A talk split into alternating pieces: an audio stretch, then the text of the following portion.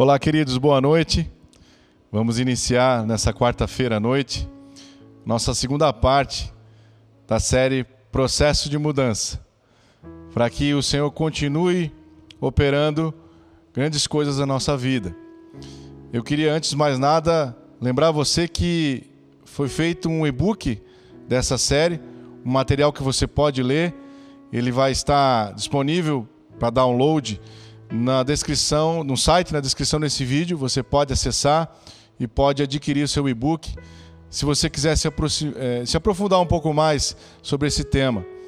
E nós vamos agora dar continuidade nessa parte 2, onde nós vamos falar sobre as nossas responsabilidades. Que ações que nós temos que tomar, o que, que nós devemos evitar para que o processo de mudança ele comece a tomar forma na nossa vida, para que a gente possa ser transformado pelo Senhor. Então, eu queria ler para vocês uh, Romanos capítulo 12, no versículo 2, diz assim a palavra de Deus: Não se amoldem ao padrão deste mundo, mas transformem-se pela renovação da sua mente, para que sejam capazes de experimentar e comprovar a boa, agradável e perfeita vontade de Deus. Querido, Vamos entrar agora na sua responsabilidade, na minha responsabilidade. É a nossa parte do processo. Nós sabemos que o Senhor é poderoso e Ele vai agir nas nossas vidas. Nós já entendemos na última reunião que a gente precisa cair em si, entender a necessidade de mudar. E agora entra a nossa parte do processo. Primeira coisa, nós lemos um texto que fala que é necessário que a gente renove a nossa mente. Ora, renovar a nossa mente, ou seja, renovar a nossa mentalidade, os nossos pensamentos, a nossa visão de mundo, renovar os nossos sentimentos é um processo fundamental. E nós temos que renovar essa nossa mente, não nos conformando com o mundo, com aquilo que há no mundo, com aquilo que vivemos lá fora. Porque aquilo que há longe da presença de Deus não nos pertence mais. Nós não podemos nos acostumar com o que é, move a multidão. Nós temos que ser inconformados com isso e buscar a excelência de Deus para nós. Nós não podemos viver de fatalismo. O que é um fatalismo? Fatalismo é você achar que tudo que acontece na sua vida foi Deus que quis ou que era assim mesmo e que tinha que acontecer. Não. Não é assim. A sua vida não é um acidente. A sua vida agora tem um capitão, tem um senhor, tem um general que fala, que é a própria sabedoria, que é o maravilhoso conselheiro e que é poderoso para te conduzir e tem poder para te transformar. Então nós não podemos mais aceitar as coisas como elas acontecem. Nós temos que lutar. Nós temos que renovar nossa mente para que a gente experimente uma vontade perfeita de Deus. A vontade de Deus, a Bíblia diz que ela é boa, perfeita e agradável. Quando a gente vive os sonhos de Deus, é esse o sentimento que a gente tem. Isso é bom, isso é agradável, isso é perfeito.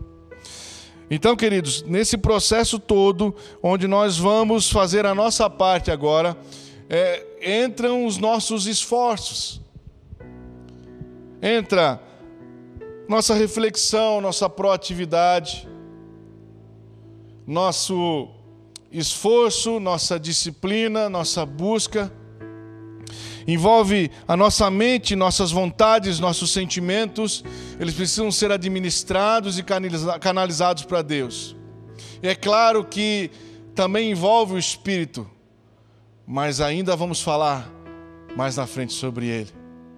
Esse processo todo que nós vamos falar agora sobretudo, envolve mudar a sua mentalidade. A Bíblia diz que nós não podemos racionalizar esse processo. Veja que umas, uma das, dos maiores inimigos, um dos maiores inimigos que nós temos da fé é a própria razão. Não que você não deva pensar, querido, nós vamos falar sobre pensamentos depois, pensamentos corretos. Mas quando você vive puramente em razão, você não abre espaço para a fé. Se você racionaliza todo o processo, você não abre portas para que Deus possa operar no seu interior. Quando você diz, ah, pau que nasce torto nunca se endireita, pau que nasce torto vai morrer torto, eu te digo, pau que nasce torto, Deus endireita. Deus transforma, Deus muda. Não há nada que Ele não possa fazer. Não há impossíveis para Deus.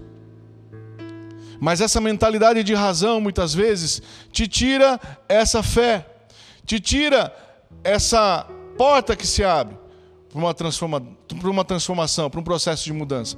A Bíblia diz em Marcos capítulo 10, versículo 15: Em verdade, em verdade vos digo: quem não receber o reino de Deus como uma criança, de maneira nenhuma entrará nele. Por que, que nós temos que receber o reino como uma criança? Você na última segunda-feira você abriu seu coração para Deus, você se arrependeu dos seus pecados, você entrou no reino de Deus, você abriu uma porta, a porta se chama arrependimento, pela fé que você teve no Senhor, você deu crédito à palavra e você iniciou um processo de mudança. E você está evoluindo agora esse processo, entendendo a renovação da sua mente, e que nesse processo você não, não pode racionalizar. E a Bíblia te diz que você tem que receber o reino como uma criança. Como são as crianças? As crianças são puras, elas são crédulas, elas acreditam. Se você disser para uma criança, se você insistir para ela, se você ensiná-la, ela vai dar crédito àquilo que você está ensinando, especialmente se você for importante para ela. Quando o, o, o meu filho, né, numa das vezes que a gente foi brincar na praia, a gente é, brincando de raquete, a gente ia comprar um joguinho de raquete de, de, de brinquedo, e eu jogava a bola para ele, ele era muito novinho e não conseguia acertar a bola. E ele começou a ficar incomodado com aquilo. Primeiro a gente tentou brincar de um bater na bola e o outro devolver, mas não deu certo. Então eu comecei a tentar jogar a bola mais na direção da raquete, mesmo assim era uma dificuldade tremenda dele rebater. E eu vi que ele estava ficando incomodado. Eu chamei ele e falei assim: ó, você sabia que Deus pode te ajudar em tudo que você faz? Que a Bíblia nos ensina que é, todas as coisas nós precisamos inserir o Senhor na nossa vida. Que tudo que nós fizermos no nome do Senhor, se nós chamarmos Ele, o Senhor pode nos ajudar. Pede para o Senhor te ajudar a rebater essa bola. E aí foi muito engraçado porque ele começou com a raquete a falar, como se estivesse orando. E pior que ele deu uma boa de uma raquetada na bola, a bola foi longe. Criança é assim. É assim que a gente tem que receber o reino. Quando Deus te fala, quando você lê uma palavra, essa palavra ela é gerada dentro de você. Ela é transformada dentro de você. Se você crer e der vazão, ela é frutificada dentro de você. Assim como é frutificada dentro de uma criança. A criança crê, a criança não vê barreiras para acreditar. E para receber o reino de Deus e para entrar num processo de mudança, você vai ter que entrar nessa onda, você vai ter que crer nesse evangelho. Você vai ter que crer nesse Deus que nós estamos ministrando sobre sua vida, a qual muitos de vocês já têm vivido. Você tem que crer que aquilo que Deus faz na vida dos outros, aquilo que Ele já fez através da Sua palavra, serve para você hoje. Seja como uma criança, receba o reino com fé, crendo. A Bíblia diz que Deus deu para nós, para cada um de nós, uma medida de fé. Está lá em Romanos capítulo 12, versículo 3. Um versículo depois do texto que nós lemos lá no início. Deus deu a nós, a cada um, a cada ser humano, uma medida de fé. Lá em Judas, no versículo 3, a Bíblia fala que nós temos que batalhar pela fé. Ou seja, para que nós façamos a fé crescer, nós temos que batalhar por isso. Nós temos que investir, alimentar o nosso espírito. Mas a primeira medida de fé, Deus já nos deu. Todos têm uma fé para começar, você inclusive. Só que você tem que crer. E, e, e, no crer, a Bíblia diz: confia no Senhor. Confia no Senhor de todo o seu coração e não se apoie no seu próprio entendimento. Reconhece o Senhor em todos os teus caminhos e ele endireitará as tuas veredas. Novamente, nós falamos de veredas, está em Provérbios capítulo 3. Nós precisamos confiar no Senhor de todo o nosso coração, como uma criança que crê sem duvidar. E nós não podemos nos apoiar no nosso próprio entendimento, porque, como nós vimos na, na, na segunda-feira, o nosso coração, ele é enganoso. Ele muitas vezes nos engana, ele nos faz pensar além do que convém sobre nós mesmos. Muitas vezes o nosso coração faz racionalizar as coisas. E nós não conseguimos entrar na dimensão da fé. Mas você tem uma medida de fé. Então você precisa renovar a sua mente. Precisa se abrir e crer que Deus pode transformar a sua vida, mesmo que você tentou tantas e tantas vezes. Você deve estar pensando aí, poxa, eu já tentei mudar tantas vezes sobre determinado aspecto da minha vida, eu nunca consegui. Eu quero te dizer: abandona essa mentalidade, abandona essa razão. O Senhor está te pedindo para você ser uma criança cujo ele será o Pai, para que você o creia de todo o seu coração, para que você use a medida de fé que Ele te deu, porque a obra que Ele começou, querido, Ele vai completar. Você precisa renovar a sua mente. E esse é o primeiro ponto. É a primeira responsabilidade nossa no processo de transformação. Renovar a nossa mente. Refletir. Meditar. Eu tenho que jogar fora pensamentos e sentimentos que não me ajudam. E eu tenho que substituir isso por coisas que me levam para frente. Eu tenho que substituir isso pelas verdades da palavra de Deus.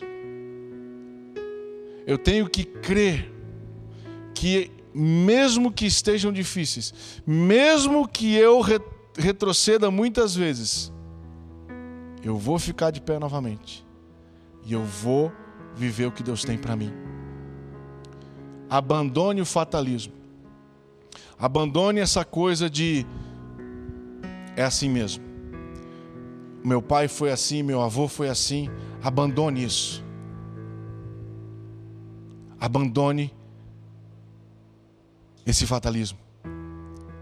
Renove a sua mente. Essa é a primeira ação e responsabilidade nossa. A segunda coisa que eu queria ministrar sobre você nesse processo de mudança é que nós precisamos ajustar o nosso foco, sabe? Não é só renovar a nossa mente, mas o nosso foco ele tem que ser ajustado.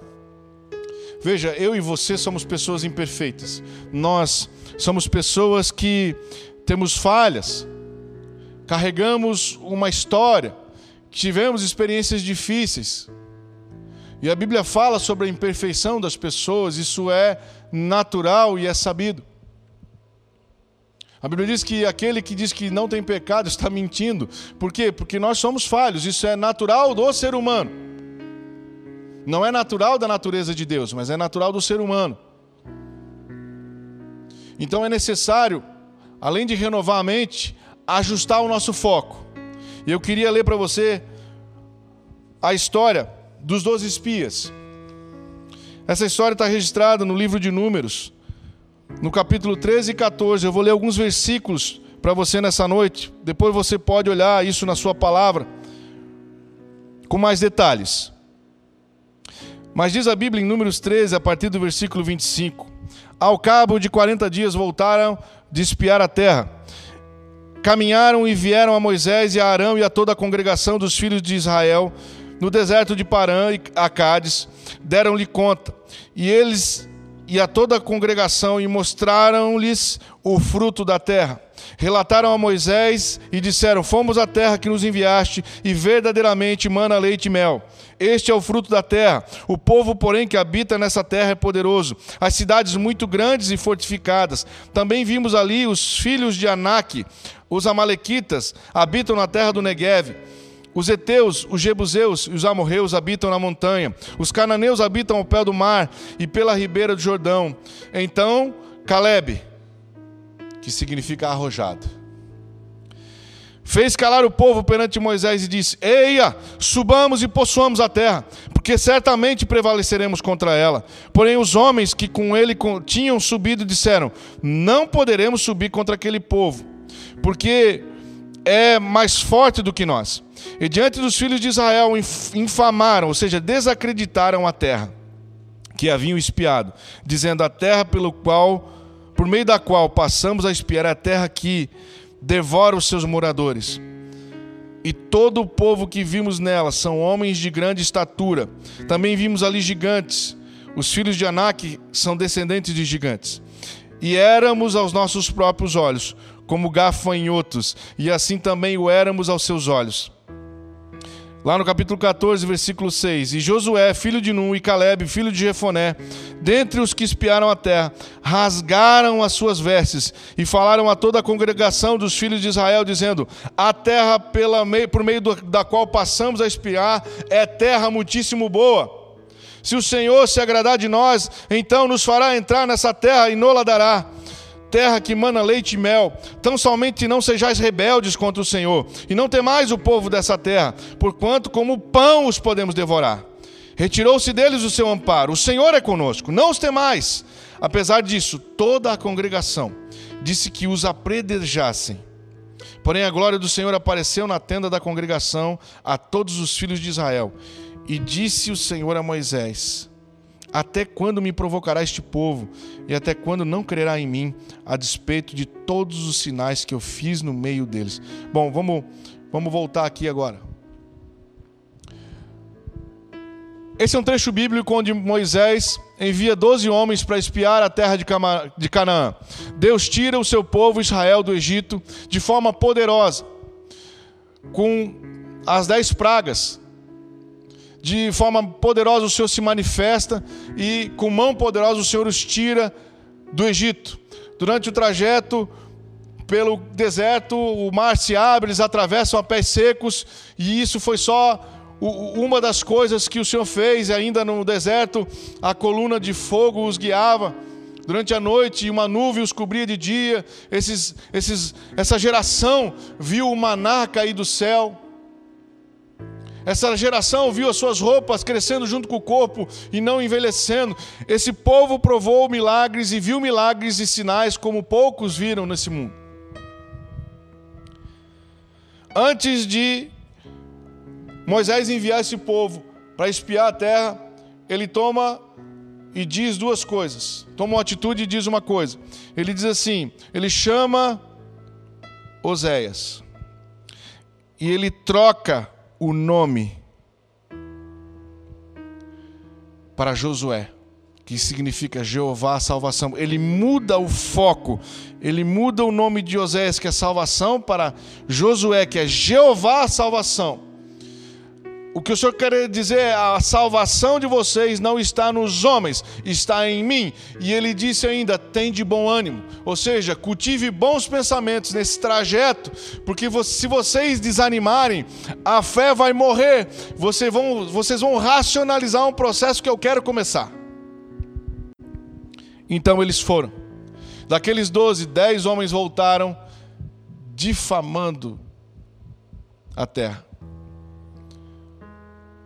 Eles viram que a terra era boa, que dava frutos, que era um sonho. Esse sonho era o sonho de Deus para eles. Mas eles não conseguiram se ater às qualidades que aquilo existia, os sonhos, aquela perfeição toda, aquela vontade boa, perfeita, agradável. Eles não conseguiram se ater a isso.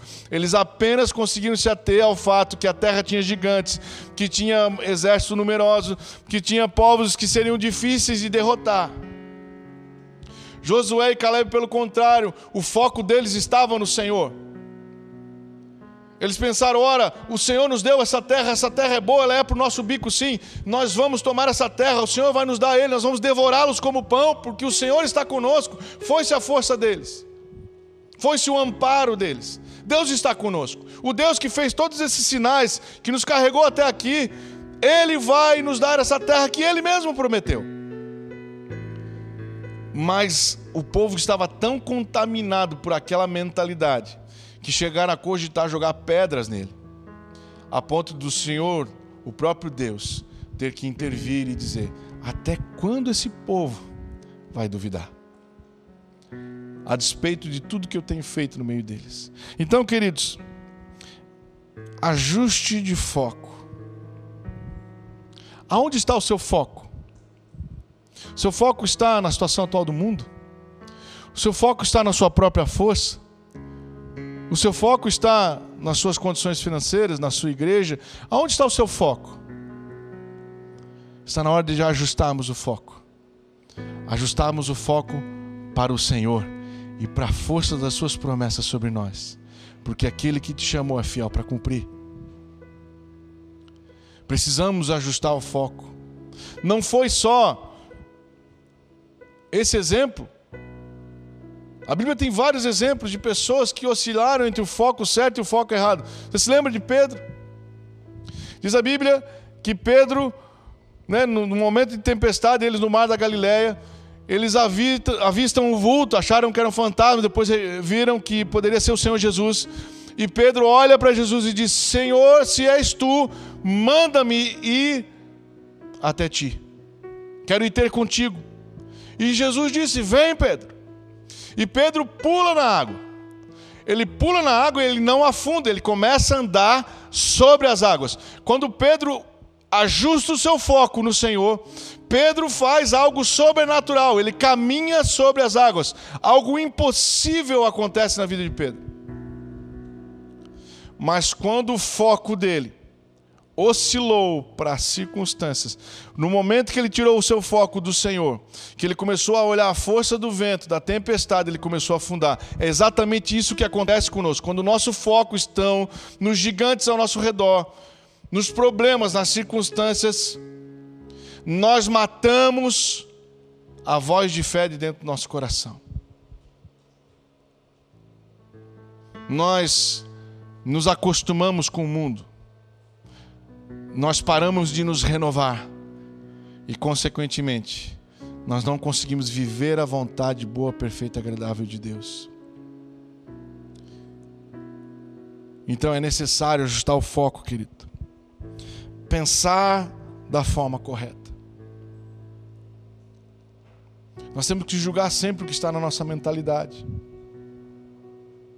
A Bíblia diz que há um jeito certo de pensar há um jeito certo de alimentar a nossa mente.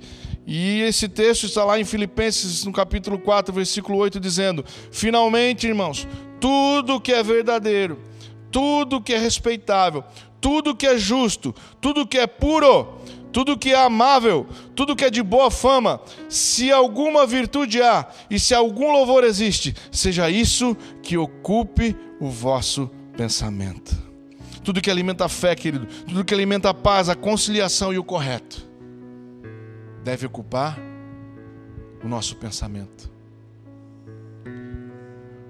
Aqui ele fala tudo que é puro, e eu me lembro das crianças. Nós temos que ter uma mentalidade pura. Às vezes a maturidade, ou não digo nem a maturidade, mas a maioridade, ela nos faz ganhar algumas malícias porque as pessoas são falhas e nós nos decepcionamos com ela. Então nós temos dificuldade de manter a nossa mente pura. A gente entra às vezes num negócio achando que vão passar a perna, a gente entra todo calçado. E eu não, eu não digo que é para você deixar de ser prudente, mas é muito importante que você purifique a sua mente, que você renove ela, para que você possa simplesmente ser crédulo, crer no que o Senhor pode fazer. Quando Pedro creu e avistou o Senhor, ele andou sobre as águas, que ele, independente da tempestade que ele estava vivendo, o barco querendo virar, ele pulou e começou a andar sobre as águas, porque é assim que Deus faz. No meio do caos, ele pode abrir portas sobrenaturais, que possamos passar sobre eles, soluções impossíveis, mudanças tremendas. que só Ele tem poder para fazer.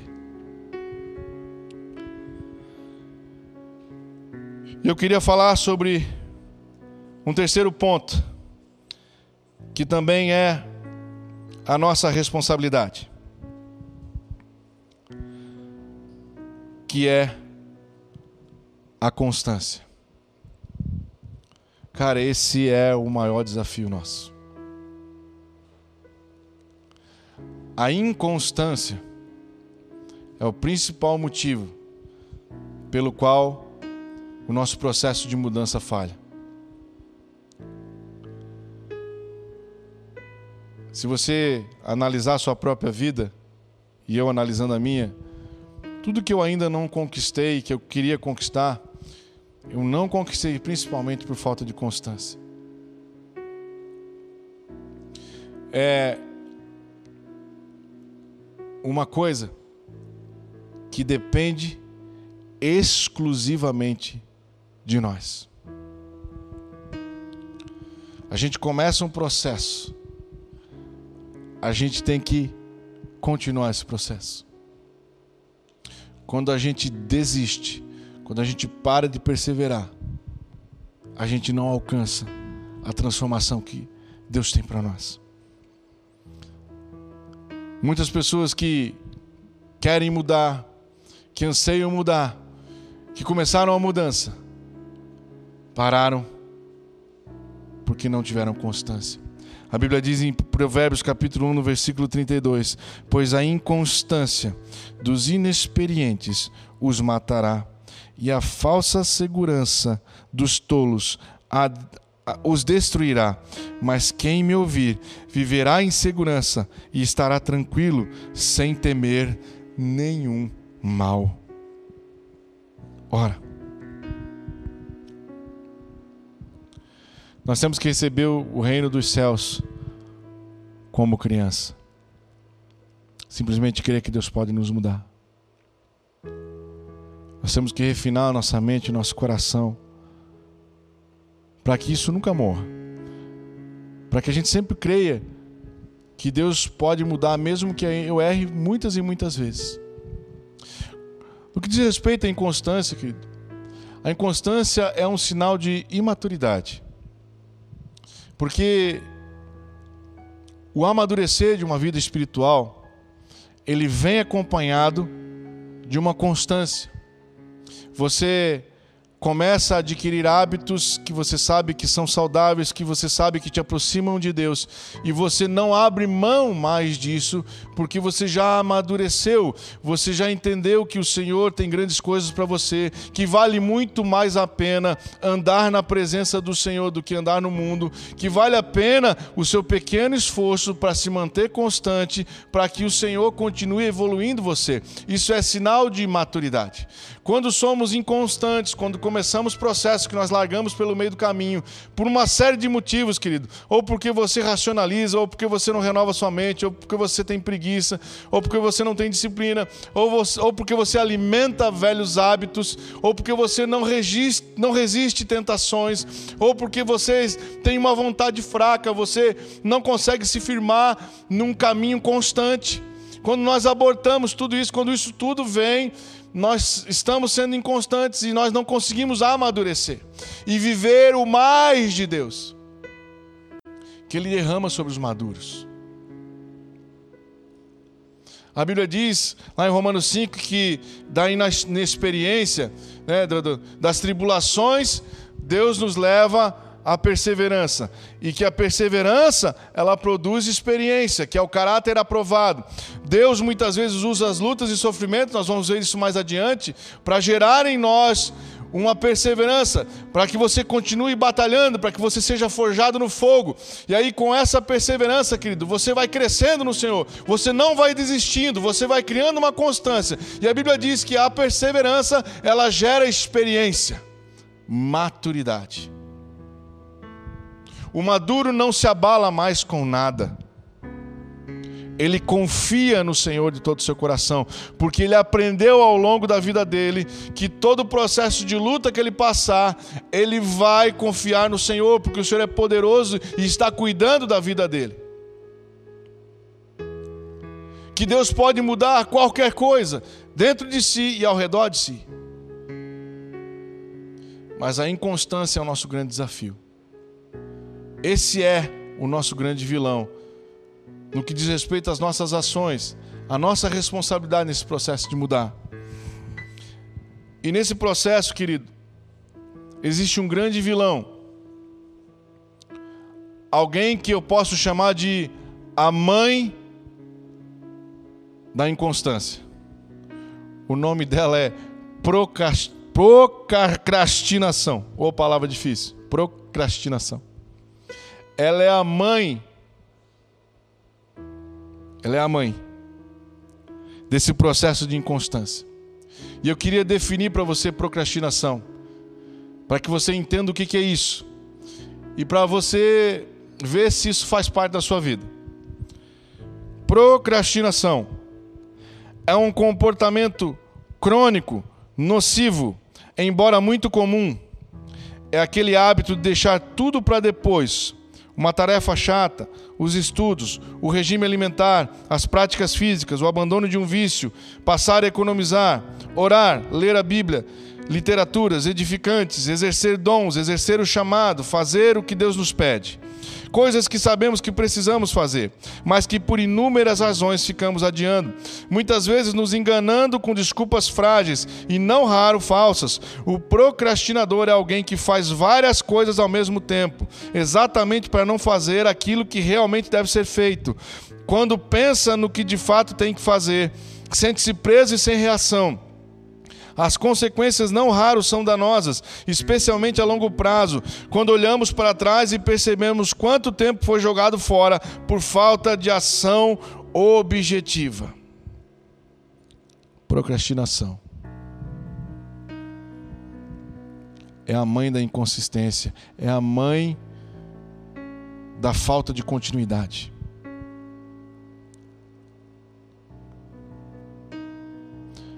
Você começa deixando para amanhã, começando para depois, uma mudança que deveria, uma decisão que deveria ter sido tomada hoje. E aí você vai criando um hábito de inconstância.